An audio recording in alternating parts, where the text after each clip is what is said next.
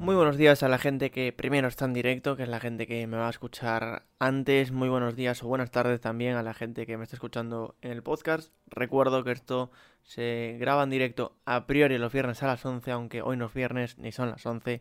Y luego lo puedes escuchar a partir del lunes a las 2 de la tarde en cualquier plataforma de podcast, sea Spotify, Evox, Google, Apple Podcast, la que tú quieras, Spreaker, la que te dé la gana. Pido disculpas primero por la ausencia en la anterior semana, pero fue imposible grabar. Muchos eventos en los que se me ha invitado. Eh, una persona que tiene lo bueno de los dos mundos, ¿no? El tener la, la, mm, la agenda apretada de una persona pseudo, iba a decir, famosa, pero al mismo tiempo ser pobre, ¿no? Porque no, no da de comer. Pero bueno, he estado en el Congreso Nacional de Medio Ambiente como ponente, he asistido también a, bueno, a un evento de una presentación de un proyecto para una recuperación sostenible y bueno, en, más cositas en las que he participado. Sin más para hoy, porque hay muchas cosas, eh, se... intenté hacer una criba porque se fueron acumulando muchas cosas de estas dos semanas, pero hablaremos de la llegada del frío a, a España en general, eh, sí, eso de la ola explosiva, la bestia del este que decían por ahí medios de comunicación. Hablaremos también de la, erupción, de la erupción del volcán más grande del mundo, el Mauna Loa, que seguro que a la gente le suena y obviamente tiene repercusiones en las mediciones del cambio climático y veremos por qué. Hablaremos también de la otra COP. Parece que acaba una COP y una cumbre, ya empieza otra. Veremos a ver qué es esta COP, si es la misma COP, si es de otra cosa o no. Y hablaremos también un poquito de cositas sueltas como pues la mm, relación que tiene eh, Twitter más y el negacionismo climático, si ha, aumentado o no, una noticia también muy rápida de comentar y demás cositas que, que, veremos poquito a poco. Así que sin más, sabemos que el cambio climático es uno de los mayores retos de la humanidad. Sabemos cuáles son sus causas y consecuencias, pero ¿estás al día de las últimas noticias, informes y estudios? Quédate e infórmate de toda la actualidad climática. Vamos a sacarnos de en medio lo más rápido, lo más cortito y lo más, lo más ventilable posible. En primer lugar, perdonad, eh, la, la, COP, la otra COP, esta COP no es de clima sino de biodiversidad. Hablamos de la COP 15 que se celebrará desde el 7 al 19 de diciembre en Montreal, Canadá.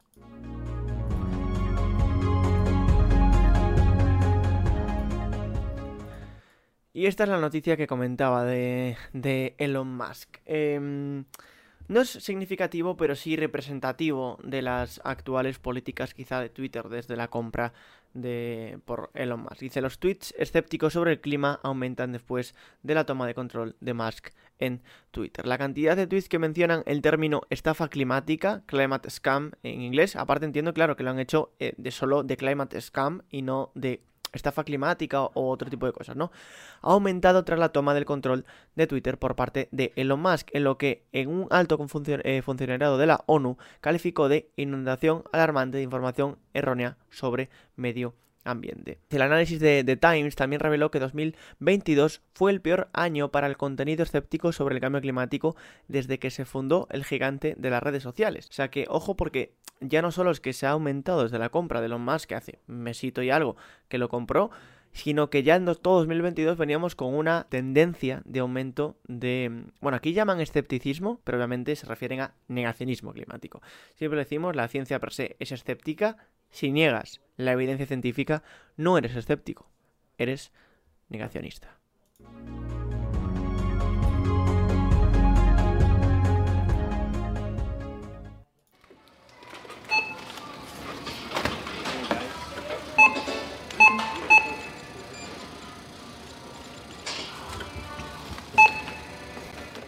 Semana pasada ha sido el Black Friday o Viernes Negro, conocido por sus bueno, por el consumismo, por esas rebajas, descuentazos que muchas veces son timos que han sido anunciados por diferentes organizaciones en las cuales los, las diferentes tiendas lo que hacen es subir los precios días antes para después rebajarlos y que te parezca un descuento enorme. De hecho, algún día hablaré del problema que tiene la gente con preguntar cuánto valía antes porque así existe como esa sensación de, buah, el dinero que me estoy ahorrando. Recuerden, si no necesitas nada y no compras nada, te ahorras el 100%. Por dar algún dato, España es el cuarto país europeo con más devoluciones. El reparto se realiza fundamentalmente con furgonetas que tienen más de 13 años de antigüedad y estas representan el 7% del total de las emisiones de CO2 generadas en España.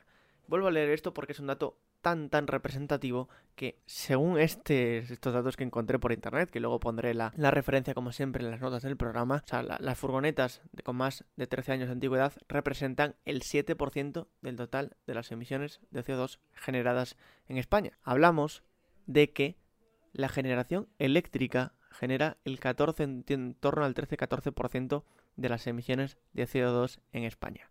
Si según estos datos que dicen que las furgonetas generan el 7%, hablamos de que solo las furgonetas generan la mitad de las emisiones que genera la generación eléctrica, o sea, un gran impacto. Por otro lado, los envíos express aumentan por encima de un 10% cada año, lo que aumenta entre 3 y 4 veces pues, la huella de, mm, de emisión, etcétera, ¿no? Eh, las emisiones generadas por las entregas también no paran de crecer en los últimos años. Y datito de Estados Unidos, que solo en Estados Unidos durante 2020, ojo, 2020, que esto fue en plena pandemia, 2,6 millones de toneladas de devoluciones terminaron en vertederos. No es que de embalajes, de envoltorios, de lo que sea, de etiquetas, no, no, no, devoluciones que no se han podido poner a la venta por lo que sea, 2,6 millones de toneladas, no de kilos, de toneladas, acabaron en vertederos. Y comentaban también que el proceso de devoluciones generó 16 millones de toneladas de emisiones de CO2.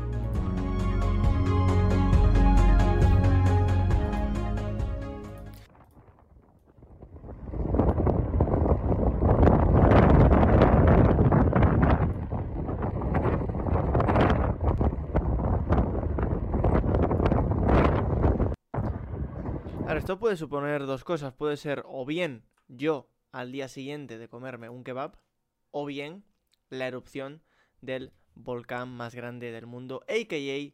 Mauna Loa. Y en efecto, era lo segundo, no era lo primero, lo que estábamos escuchando. ¿Qué supone esto? ¿Y qué es el Mauna Loa? ¿Y por qué os suena tan? Porque, a ver, ¿a quién, ¿a quién de aquí le suena el Mauna Loa? Que la gente en directo me conteste y que la gente de, de, de, YouTube, de Spotify, me em, levante la mano. Si va caminando por la calle, que la levante. Y es que la movida es que fue en el Mauna Loa donde veremos quién y cómo y por qué se empezó a medir el CO2. De hecho, Maldito Clima también comentaba la erupción del Mauna Loa, el volcán más grande del mundo, interrumpe los registros más importantes de CO2 de la historia. En público también decían, Alejandro Tena comentaba, el planeta se queda sin registros de CO2 y el volcán Mauna Loa tiene la culpa. El observatorio que se toma como referencia para contabilizar la concentración de gases de efecto invernadero en la atmósfera se ha quedado sin acceso y sin corriente eléctrica por las coladas de lava. Y en climática, en este caso, tanto Eduardo Robaina como Juan F. Samaniego decían la erupción del Mauna Loa, el volcán más grande del mundo, interrumpe los registros de CO2 más importantes de la historia. Y vamos aquí a detenernos y a ver primero qué es el Mauna Loa, segundo, por qué se mide ahí y tercero, si afecta o no a las mediciones de CO2. El pasado domingo 27 la lava empezó a brotar en una de las laderas del Mauna Loa una isla de Hawái. Sin embargo, lo alto del volcán, a 3.400 metros de altitud, ojo, pensaba que era un poquito más alto, porque el, el Teide está más alto que, que La sensación de alarma era más que evidente. Allí a pocos kilómetros del cráter se encuentra el Observatorio de Mauna Loa, referencia mundial para medir la concentración atmosférica de dióxido de carbono, el principal gas de efecto invernadero causante del cambio climático. Mola porque ponen, con la erupción no han tardado en salir los primeros mensajes negacionistas y el clásico de que el, el cambio climático es causado por los volcanes, ¿no? De cuando fue el Unga Tonga también pasó. Bueno, el observatorio Mauna Loa, dependiente del Laboratorio de Investigación del Sistema Terrestre y que forma parte de la NOAA, de la Administración Nacional Oceánica Atmosférica de Estados Unidos, es la estación de medición de CO2, dióxido de carbono, más antigua en funcionamiento. Pero ¿por qué en Hawái y sobre un volcán? Que es lo que nos preguntamos todo el mundo. Eh, o sea, ¿en qué momento decides? Decir, yo creo que aquí, en una isla, en medio del mar y en un volcán, yo creo que la verdad es perfecto accesible, seguro que no va a pasar nada, todo bien, ¿no? Y dice, fue Charles David Kaling el primero en colocar sobre el Mauna Loa su observatorio de medición de gases de efectos invernaderos. En 1958 y aún había mucha incertidumbre respecto al origen del cambio climático. O sea, una persona que ya en 58 dijo, mira, yo creo que esto vamos a ir con todo porque va, a ser algo importante. Sin embargo, la labor del científico permitió demostrar cómo la influencia humana, principalmente por la quema de combustibles fósiles, estaba incrementando los niveles de CO2 en la atmósfera. lo que alteraba el clima y provocaba pues, cambio climático y tal. Este aumento de CO2 se representa gráficamente como la mundialmente conocida curva de Killing, que realmente no es otra que la curva de aumento de CO2, ¿no? La clásica, la escribo para la gente que me escuche, clásica gráfica en la que vemos eje horizontal, eje X, ¿no? Los años, desde 1958, que fue cuando empezó, hasta la actualidad. En el eje Y, eje en vertical, la concentración de CO2 en la atmósfera. ¿Por qué en el Mauna Loa? ¿Por qué en un volcán arriba de todo, no? Porque comentaban también porque está in the middle of nowhere y es una de las cosas más importantes, ¿no? Al estar tan elevado, sus sensores se sitúan muy lejos de la zona baja de la atmósfera, la más contaminada. Esto, junto con el aire inalterado, la ubicación remota y las mínimas influencias de la vegetación y la actividad humana, hace que sea un lugar ideal para monitorizar los cambios en los componentes de la atmósfera que puedan causar el cambio climático aunque como suele ocurrir no todo es perfecto. Erupciones volcánicas como las de ahora generan un problema. Claro, imaginaos que tenemos una medición de algo, esto pasa lo mismo que con la temperatura, ¿no? Imaginamos que tenemos una medición de algo en un sitio que tiene mucha influencia. Imaginaos que tenemos en una zona industrial al lado de la quema de combustibles fósiles. Obviamente nos va a dar un dato alterado, nos va a dar un dato mayor que el que realmente hay, porque en esa zona justo tiene una influencia mayor, por lo tanto se van a ver alteradas. Por eso el en el medio de la nada, en donde no hay influencia humana, donde no hay vegetación, donde no hay nada, para intentar coger la medida más pura, más representativa y más inalterada y, no influenciada de medida de concentración de CO2 en la atmósfera. Y ahora luego el problema que tiene, ¿no? La, digamos, la parte mala es el tema de las erupciones que ha habido en 1843, en 1852, en el 55, el 56, en el 80, en el 99, 1935, en el 42, en el 84 y ahora en esta última ¿Interrumpe o no las mediciones de CO2? Comentaban aquí, las mediciones de CO2 están interrumpidas, no se está midiendo CO2, ¿vale?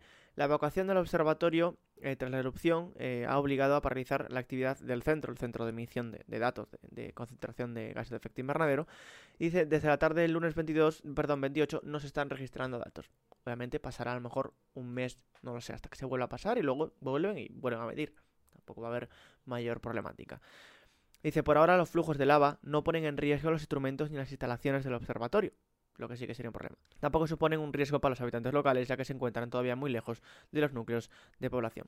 Como repetíamos, no genera ningún problema, como comentaba en el chat, solo genera un peligro para los influencers. Y esto es importante, si se verán afectadas o no las mediciones globales. Es lógico pensar que si la erupción está cerca, los instrumentos de observatorio recogerán un rápido incremento de CO2 y medirán más los gases de efecto invernadero. Si soplase el viento hacia donde están los instrumentos, pues aumentaría. Sin embargo, si pasas al revés, no. Por lo tanto, también por eso se para un poquito para decir, bueno, paramos, luego cuando se recupere y se restablece todo, seguimos midiendo. Y si más allá de las mediciones de observatorio, ¿cuál es la potencia de este erupción para aumentar la concentración de CO2 atmosférico global.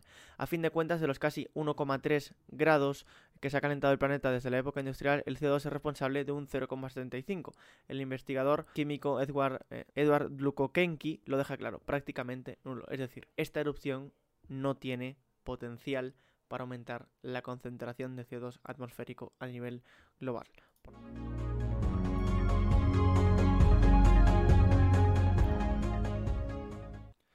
Y pasamos del calorcito y la temperatura lábica del volcán Mauna Loa al frío eh, prácticamente siberiano que estábamos eh, que estamos viviendo estos días en, la península ibérica, no así en Chile, que están en verano. Decía JJ González Alemán, decía, ¿es necesario poner estos titulares para anunciar una situación típica de invierno? Por favor, medios flaco favor hacen a la meteorología y a los meteorólogos con titulares así. Y es que obviamente leíamos titulares de periódicos, decían es peligrosa la borrasca que se acerca a Canarias, esto referente a Canarias, claro, una gran borrasca que causará lluvias, pero es que si nos vamos a, a Enrique Becerra, también meteorólogo superior de la EMET, eh, comentaba de broma, ya no me quedan bestias de este niño, solo lenguas de aire polar, ¿no?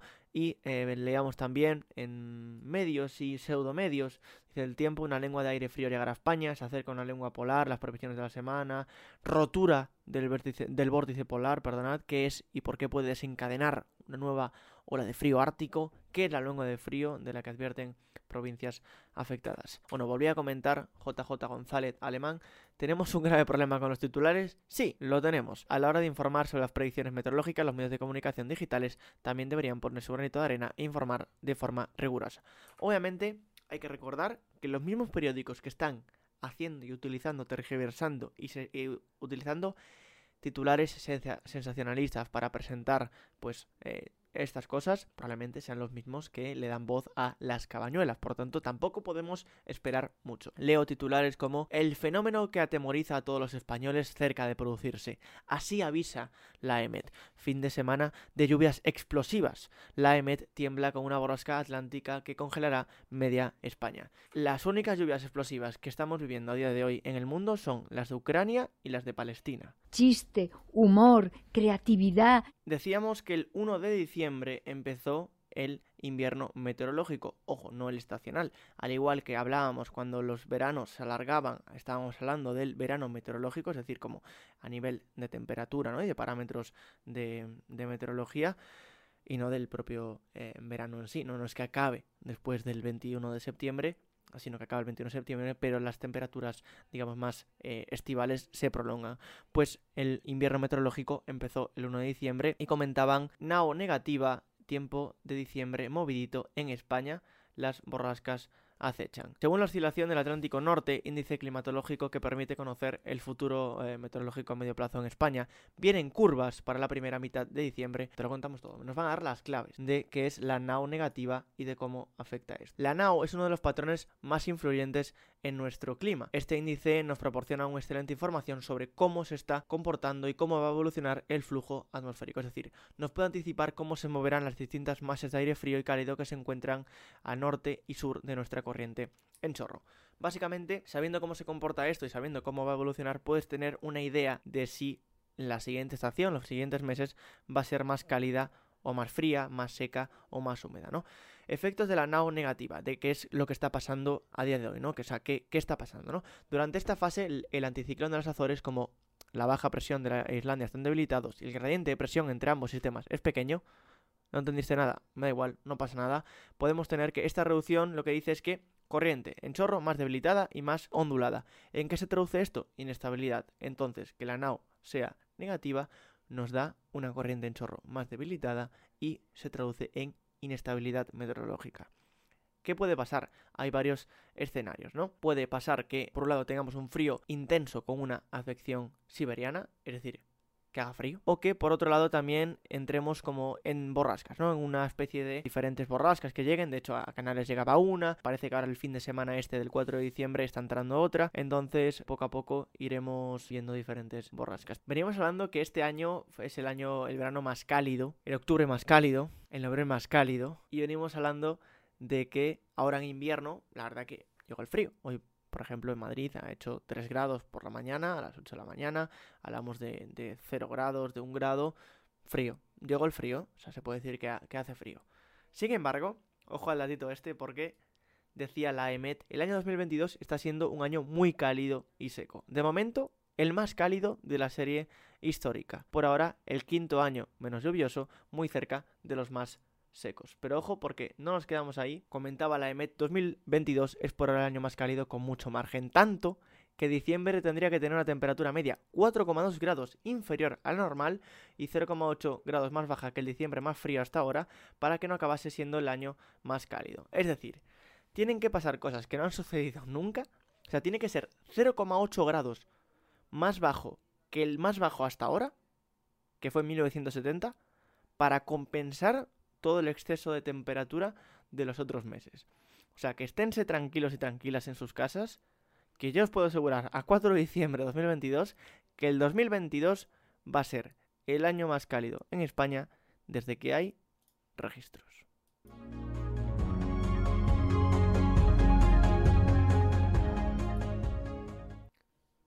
Bueno, y si no lo es, pues, pues no lo es. Yo qué sé, tampoco. No, no soy yo ni que fuese meteorólogo, ¿no?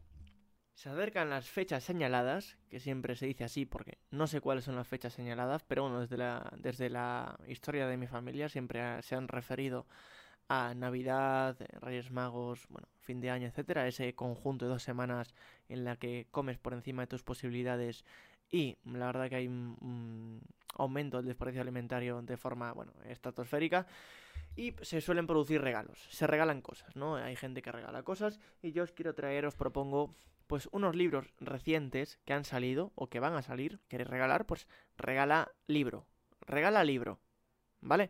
Entonces, ¿qué podéis regalar y qué os propongo? Pues, como no, obviamente el, el libro que ha salido de parte de Isabel Moreno, Cambio Climático para Principiantes, un libro espectacular para iniciarse en el tema de cambio climático, si a lo mejor se te hace eh, a nivel de ciencia climática sobre todo, que te explica diferentes procesos, diferentes eh, situaciones, causas, consecuencias de una forma súper, súper eh, regurgitada y masticadita.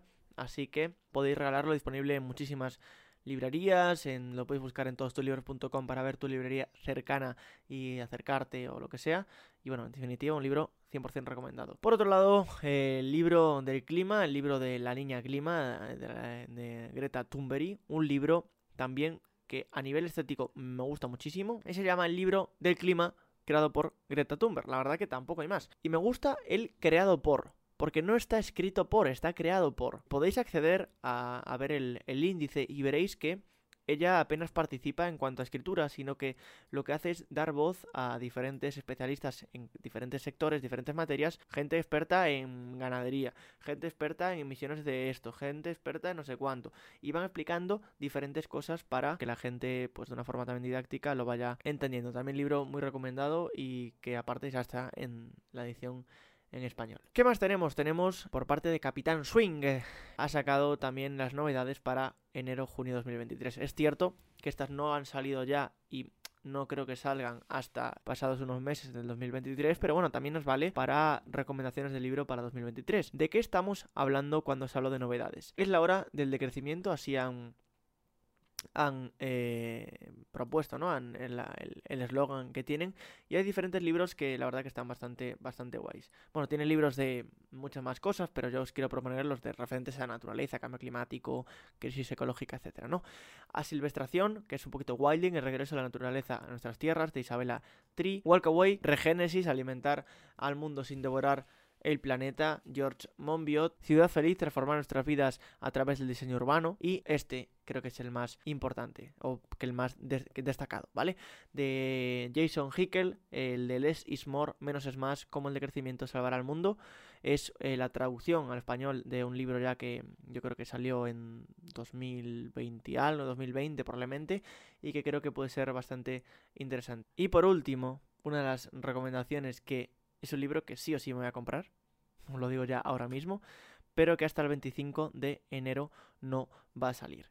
Y es el libro de Contra la sostenibilidad de Andreu Escriba. En definitiva, un libro que va contra la economía circular, que yo creo que va a destacar, va a destacar un poquito, va a sacarle los colores al todo el greenwashing que hay en todo tema de lo sostenible, ¿no? La, ¿Qué es la sostenibilidad? Un poquito esa palabra prácticamente utilizada por, por diferentes sectores del capitalismo verde para tergiversarla, para utilizarla, para mancharla y que no representa ni significa nada.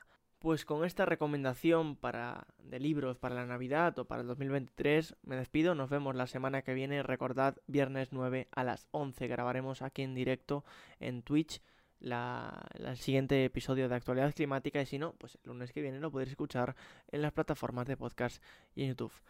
Eh, me despido, redes sociales, arroba ecodiuku en todas, que tengáis buena semana, gracias por eh, escucharme, por verme y nos vemos la semana que viene.